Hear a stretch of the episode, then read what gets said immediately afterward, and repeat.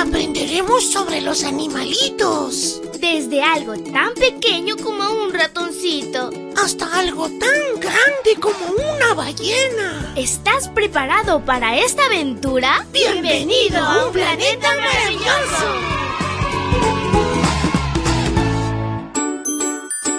Hola, hola, amiguito y amiguita. Que en este hermoso día puedas disfrutar de la presencia maravillosa de nuestro Creador. Feliz sábado para ti y tu familia. Te saluda tu amiga Linda. Y la historia para hoy se titula La mascota Rubén.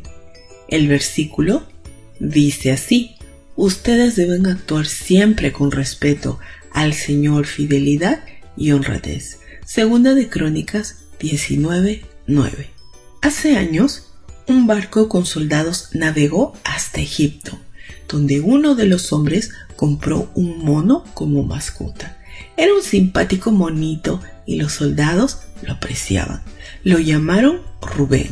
Mientras el barco estaba en Egipto, Rubén disfrutó del cálido sol y se divirtió mucho en la cubierta del barco. Pero cuando llegaron a Inglaterra, todo cambió. El tiempo era húmedo y frío y a Rubén no le gustaba.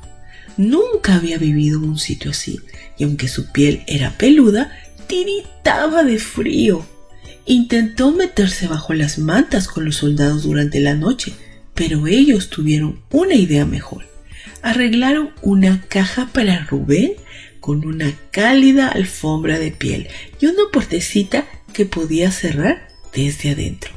Sin embargo, llegó un momento en que hizo tanto frío que ni siquiera su acogedora caja era lo suficientemente cálida. Así que Rubén decidió tomar cartas en el asunto.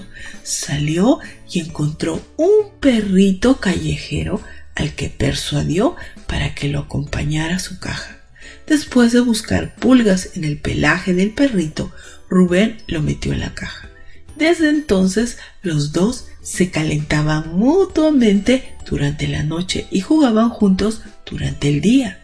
Todos los días Rubén iba a la cocina a buscar huesos y carne para su nuevo amigo.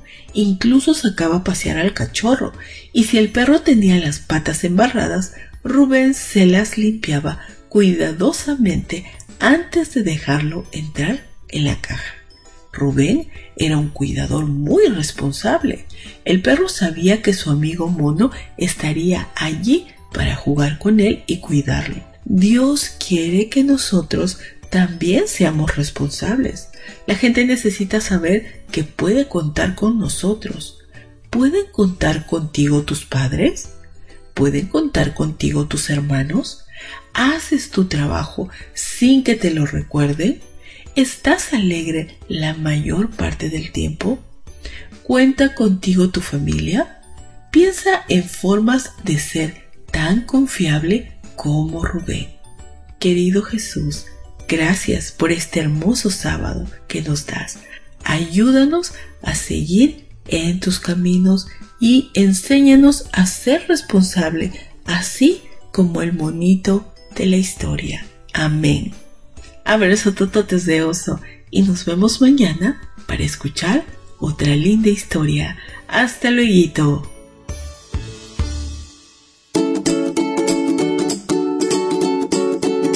Sigamos aprendiendo sobre la creación de Dios, los animales y todos sus misterios. Volveremos pronto con un planeta maravilloso.